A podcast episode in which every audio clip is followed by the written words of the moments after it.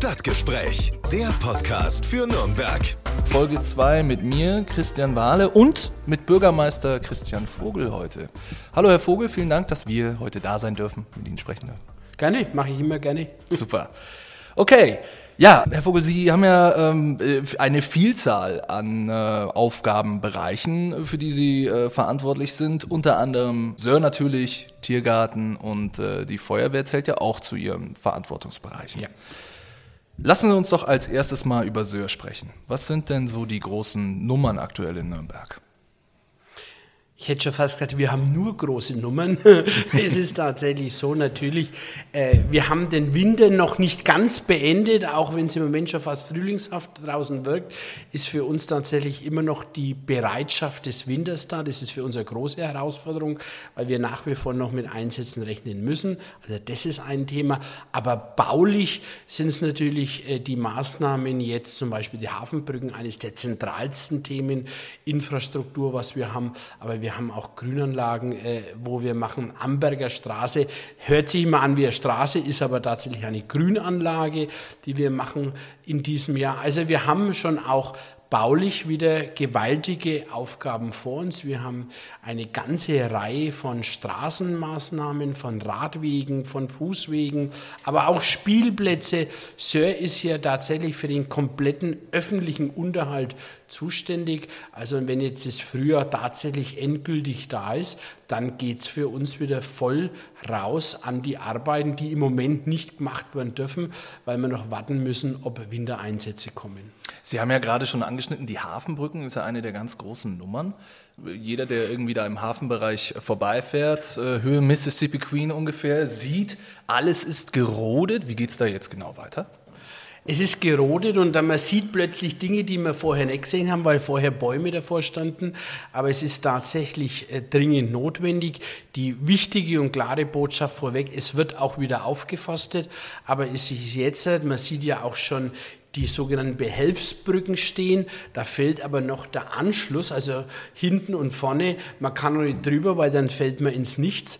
Die werden jetzt die nächsten Monate gebaut und genau deshalb waren äh, die Rodungen erforderlich. Es müssen damit die sogenannten Rampen gebaut werden, dass die Autos drüber fahren können, weil mit dem Moment, wo dann die sogenannte Behelfsbrücke freigegeben ist, werden ja die tatsächlichen Brücken abgebrochen. Und deshalb sind Rampen erforderlich und die können nur an den Stellen sein, wo bis dato etwas Wald war. Das war aber, um das auch zu sagen, es war äh, relativ viel Buschwerk, also kein klassisch großgewachsener Wald. Söhr kümmert sich ja, äh, wie Sie eben schon meinten, nicht nur um, um Grün, sondern eben auch um, um den Erhalt der Straßen. Und gerade in so einer historischen Stadt wie Nürnberg kommen da ja auch viele Entdeckungen zutage. Jetzt zuletzt äh, dieser große Pestfriedhof in St. Johannes. Gut, das war jetzt nicht Söder, der da gebuddelt hat, aber das äh, passiert äh, natürlich äh, anderen äh, Baufirmen auch. Aber zum Beispiel am Fürther Tor gab es auch im letzten Jahr einen aufregenden äh, Fund. Haben Sie da ein bisschen was im Kopf, was Sie als, als Sörchef so erreicht hat, was es da an Funden so gab? Es gibt immer wieder, das sind natürlich menschliche Überreste, sprich Knochen, es sind dabei. Äh, es sind aber auch tatsächlich wie Krüge, wie alte Teile, die einfach Handwerkszeug wie Schaufeln, wie Rechen, die damals eben nur ganz anders ausgesehen haben. Also es ist schon historisch was. Das Entscheidendste sind Mauerwerke, dass man teilweise auch Mauerwerke findet. Es ist zweigeteilt. Einerseits natürlich schon was Besonderes, wenn man solche historischen Funde hat. Andererseits ist es für uns auch immer mit einer gewissen Sorge verbunden, weil wir dann schon auch immer feststellen, das verzögert Maßnahmen teils erheblich und verteuert Maßnahmen natürlich auch, weil derjenige, der die Maßnahme beginnt, muss auch den historischen Fund bezahlen. Also das heißt, die Aufgrabungen, das Ganze, das Archivieren, die Verzögerungen ist dann letztendlich dessen Problem, auf dem Grundstück man arbeitet. Und das ist schon auch eine gewaltige Herausforderung. Wir haben jetzt aktuell erst die Tage darüber gesprochen, weil die Breite Gasse muss saniert werden und die Breite Gasse hat jetzt, gibt es jetzt noch eine Anmeldung dazu, dass auch der Kanal gleich reinkommt. Das heißt also, die Maßnahme wird deutlich komplizierter wie vorgesehen, aber jetzt muss man plötzlich fünf Meter in den Untergrund. Und da ist natürlich schon so ein Thema, dass wir sagen, finden wir da irgendwas? Wir wissen es nicht. Es wird sondiert, es wird geprüft. Also im Moment gehen wir davon aus, dass es tatsächlich äh, keine historischen Funde gibt, aber die komplette Nürnberger Altstadt ist immer möglich, dass es irgendwelche Funde gibt und dann geht ein sogenanntes Programm los. Und äh, das ist wahrscheinlich auch einer der Gründe, warum es schwierig wird mit mehr Grün am Hauptmarkt zum Beispiel, oder? Kann ich mir vorstellen, dass es auch da viel zu entdecken gibt, weil da stand ja mal das äh, jüdische Viertel. Jüdische Viertel. Äh, und dann haben wir auch noch andere Geschichten im Untergrund, wie vor einiger Zeit zum Beispiel diese Fahrbahnabsenkung am Plärrer, die ja jetzt erst vor kurzem angegriffen wurde. Da ging es, meine ich, um irgendwelche Holzstrukturen, die beim Bau der U-Bahn zurückgelassen wurden. Wahrscheinlich war das nicht das letzte Mal, dass sich da sowas ergibt, ne? Ganz bestimmt nicht. Äh, da wird sich immer wieder etwas finden, aber auf den Hauptmarkt bezogen ist es natürlich schon so, dass der Hauptmarkt umso tiefer, dass der ausgebuddelt wird. Und wenn es zu der Generalsanierung des Hauptmarktes kommt, und es wird irgendwann dazu kommen, dann äh, wird man mit Sicherheit auch historische Funde haben, weil Sie sagen es ja zu Recht, es war das jüdische Viertel, also da ist mit Sicherheit was drunter.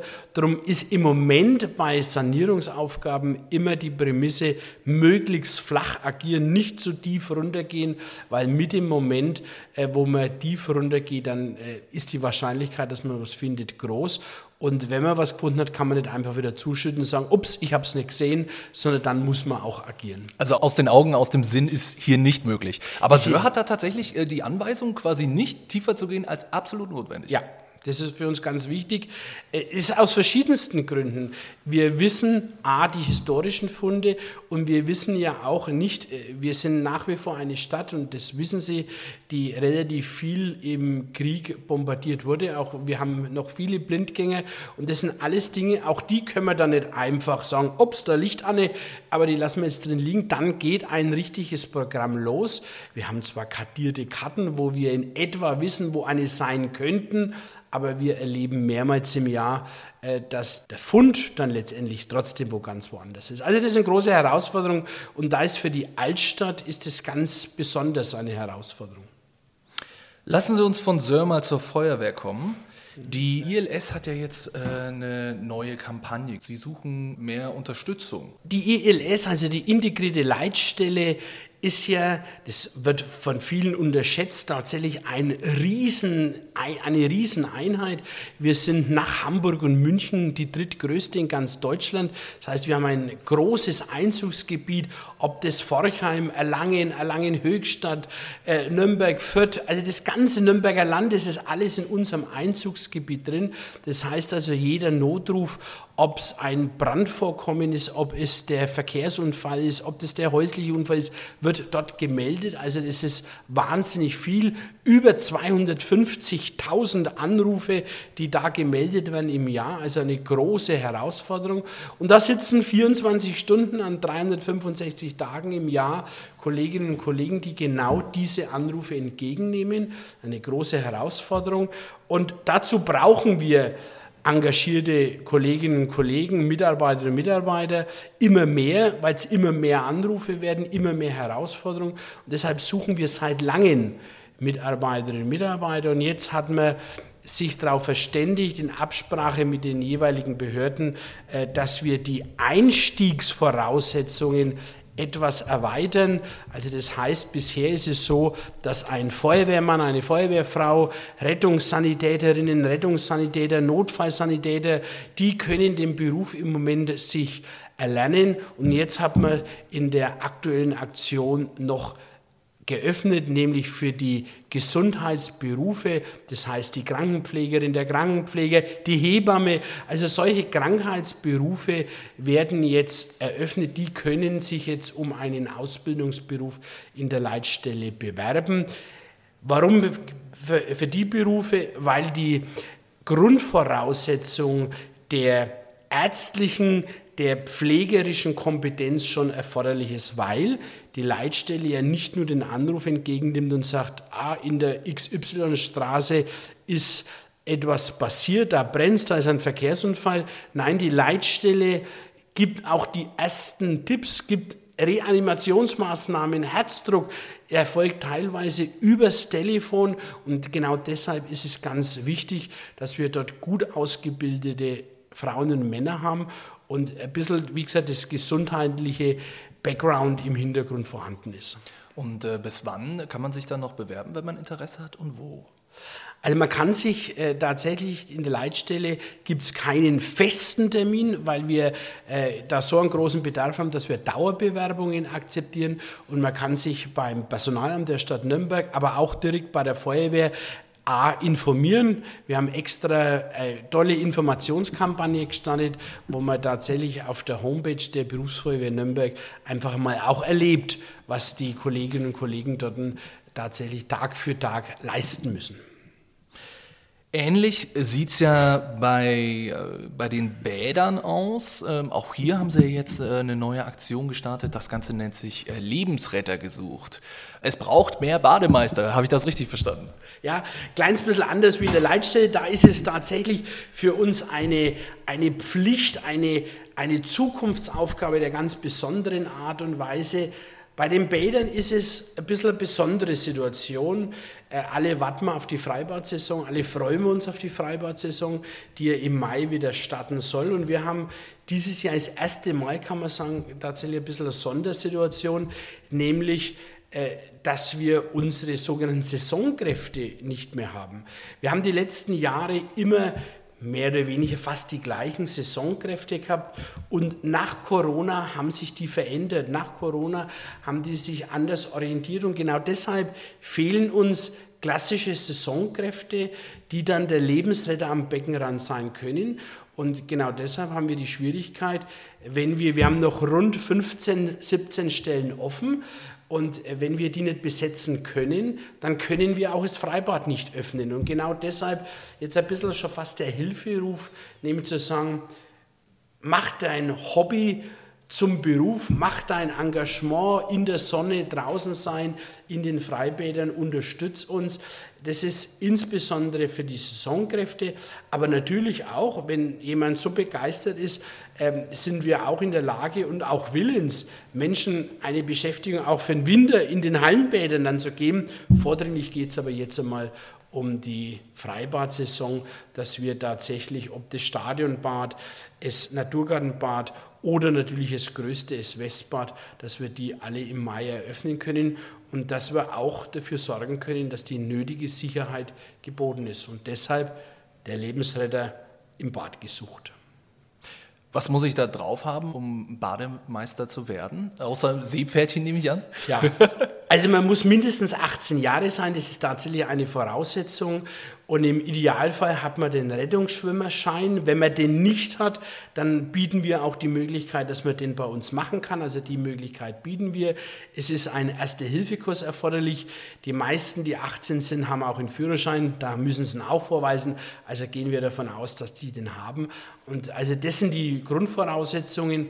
Eine ganz entscheidende Voraussetzung ist Spaß Freude, auch im Umgang mit Menschen, im Umgang mit Wasser, in der Sonne. Also wir bieten auch ein gutes Klima an, also Klima jetzt in Form des Betriebsklimas. Also es, aber es ist eine Herausforderung. Es ist nicht nur so, dass man dort sitzt und schaut, jetzt passiert einmal nichts, sondern man hat schon auch die Verantwortung, äh, die man auch ernst nehmen muss, weil es im Ernstfall auch um Menschenleben gehen kann. Also das heißt, da geht es darum, dass man Menschenleben auch erhalten kann im Notfall. Ja, bleiben wir noch im Wasser. Das große Prestigeprojekt das Volksbad. Was ist denn da Stand der Dinge? Wie sieht es aktuell aus? Im nächsten Jahr, im Jahr 25 im Sommer, sind wir relativ gut davon überzeugt, dass wir tatsächlich alles gemeinsam eröffnen können. Es ist ja mittlerweile aus dem Volksbad ein großes Drumherum geworden. Es ist ja nicht nur das Volksbad, wir haben jetzt noch den Volksbad Durm, wo ich wahnsinnig stolz und dankbar bin, dass wir auch mit Unterstützung der Bürgerschaft das umsetzen konnten. Da geht jetzt äh, im März das sogenannte Abbruch los. Also da werden wir jetzt die, die jetzt aktuelle Spitze abbrechen und dass wir dann wieder den ursprünglichen Turm herstellen können. Also das ist tatsächlich eine besondere Geschichte. Dann haben wir ja die Maßnahme Rodenburger Straße, was das Volksbad die mitmacht. Also da wollen wir den ursprünglichen Verkehrsweg wiederherstellen äh, wie es ganz früher war. Und dann natürlich noch ein kleines Highlight ist der Rochuspark gleich daneben, der dann von hinten den Eingang ins Volksbad bilden wird. Das sind alles Maßnahmen, die jetzt aufeinander abgestimmt werden, vom Projektteam gut organisiert und geleitet werden. Und wir gehen davon aus, dass wir tatsächlich im Juni, Juli 2025 alle Maßnahmen gemeinsam der Öffentlichkeit übergeben können. Wenn wir jetzt gemeinsam reingehen würden, wie sieht es aktuell drin aus? Wie muss man das vorstellen? Es sieht aus wie auf einer Großbaustelle, also es ist wahnsinnig viel verschalt. Und zwar auch deshalb, weil es das äh, Schutz ist. Wir wollen ja relativ viel erhalten äh, von den Themen, also das ist tatsächlich auch der Schutzmechanismus. Die Becken sind gegossen, die Becken sind bereits äh, komplett gegossen, da wird es in Kürze sogar schon äh, die, die ersten Probefüllungen geben. Also sprich, weil wir müssen ja die Dichtigkeit, das wird auch nochmal ein richtiges Highlight, wenn man dann prüft, bevor man äh, tatsächlich die, die anderen Arbeiten macht, muss ja tatsächlich sicher sein, dass das Bad komplett dicht ist. Also solche Maßnahmen erfolgen jetzt dann. Ähm, ich würde jetzt mal sagen, ab Mitte diesen Jahres wird es langsam so richtig sichtbar, was passiert. Jetzt ist ja relativ viel Abbruch Veränderungen im Keller, die Heizung, die Wasseraufbereitung, solche Themen, die man nicht ganz so sieht, die werden ja jetzt aktuell schon gemacht. Aber ab Mitte des Jahres geht es dann schon langsam auch los, dass man die Dinge sieht. Dann werden die ersten Maßnahmen in der Gastronomie vorbereitet, da ist, dann kommen äh, tatsächlich schon die ersten Fliesenarbeiten und sowas. Also ähm, es wird, es geht, läuft gut und es geht gut voran. Ich war in der vergangenen Woche bei einem unserer ganz wichtigen Handwerkspartner, die nämlich unsere Fenster restaurieren. Und es sind ja weit über 400 Fenster und über 150 Türen. Und die werden Hand für Hand jedes Fenster aufgearbeitet.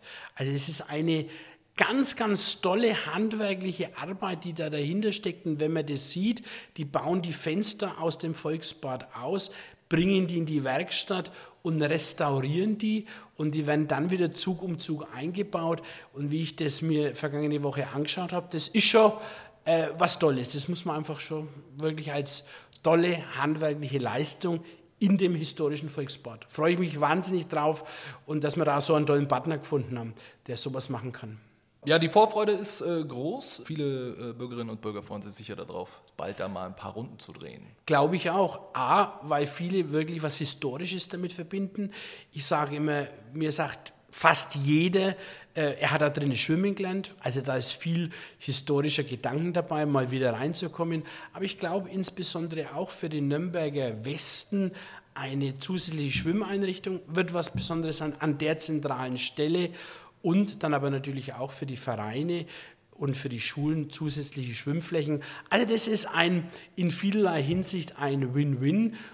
Aber eine große Herausforderung, es sind insgesamt 55 Millionen Euro, das ist auch viel Geld, das da investiert wird. Und da kann ich auch an der Stelle immer nur sagen, ohne den Bund, ohne Freistaat Bayern wäre es sicherlich nicht möglich äh, gewesen, aber nach wie vor hat die Hauptlast die Stadt Nürnberg. Also wir haben von den 55 Millionen äh, sind etwa die Hälfte, was die Stadt Nürnberg zahlt und alles andere sind dann äh, Zuschüsse, wobei der Hauptzuschuss vom Bund kommt. Dann lassen Sie uns jetzt mal in den Tiergarten schauen. Mhm. Ähm, hier kann man jetzt letzte Woche äh, die, die Meldung mit dem Neubau Giraffenhaus. Ähm, was ist da genau geplant? Was gibt es da Neues? Das Giraffenhaus ist äh, seit geraumer Zeit ein bisschen ein Sorgenkind von uns. Weil es natürlich ganz am Anfang ist das erste große Gehege, wenn man in den Tiergarten geht. Da will man auch was zeigen, da will man was sehen. Und gleichzeitig haben wir da die, die Wärmeversorgung da drin in den Gebäudlichkeiten. Und das müssen wir und wollen wir auch miteinander verknüpfen. Und darum gab es jetzt seit gut zwei Jahren intensive Planungen für einen Neubau eines Giraffenhauses aber in Verbindung mit unserer Wärmeversorgung. Wie gesagt, die ist dort angesiedelt, die man aber nicht wahrnimmt, aber für uns eine ganz zentrale Aufgabe äh, übernimmt. Und äh, da hat jetzt in der letzten Woche der Stadtrat, und da freue ich mich sehr drüber, äh, das Projekt genehmigt, dass wir tatsächlich einen Neubau eines Giraffenhauses statten. Das heißt aber nicht, dass morgen losgeht, sondern dass Mitte des Jahres tatsächlich die ersten Arbeiten beginnen und die ersten notwendigen Planungsaufträge vergeben werden. Also es wird nicht so sein, dass wir im September schon ein neues Giraffenhaus haben. Das äh, neue Giraffenhaus ist ein Thema, ein Bauthema. Ein anderes Bauthema ist der Waldlehrpfad. Der kommt ja schon in diesem Jahr, richtig? Der kommt in diesem Jahr. Da sind wir, ich hätte fast gesagt, in den letzten Zügen. Also da geht es sehr, sehr gut voran. Und ich hoffe, dass ich mich nicht so weit aus dem Fenster lehne, aber im Moment gehe ich noch davon aus, dass wir ihn tatsächlich zu Ostern eröffnen können. Also tatsächlich, Ostern ist gar nicht mehr allzu lange hin, aber im Moment würde ich noch die These haben, wir schaffen es bis Ostern, dass wir tatsächlich unseren europäischen Waldlehrpfad tatsächlich der Öffentlichkeit übergeben. Wird was ganz was Einzigartiges. Ich bin jetzt mehrmals bereits dort gewesen, wenn man es zum einen in den Eingang des Tiergartens, aber zum anderen auch die Wälder dann von oben einmal beobachten kann. Und es werden ja auch, wird ja drunter Gehege sein.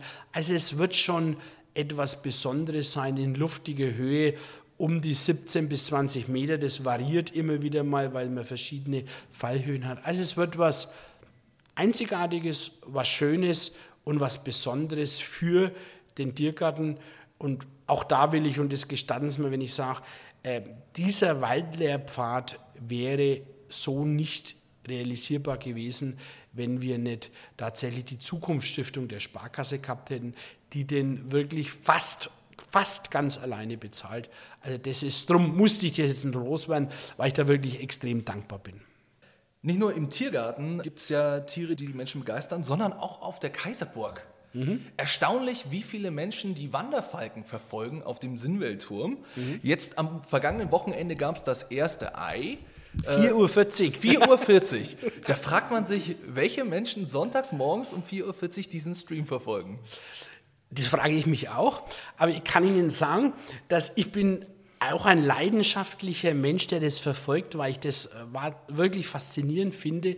Und ich kann Ihnen sagen, dass mir ein Bürger um 4.48 Uhr eine Mail geschrieben hat. Herr Vogel, haben Sie schon gesehen? Das erste Ei ist da. Also es begeistert mich. Ich bin nicht um 4.48 Uhr wach gewesen, habe es auch nicht angeschaut, sondern erst in den frühen Morgenstunden. Aber da habe dann sofort aufgemacht und habe tatsächlich das Ei da liegen sehen und war wirklich auch ein bisschen happy, weil das ist ja ein gutes Signal. Es geht wieder los.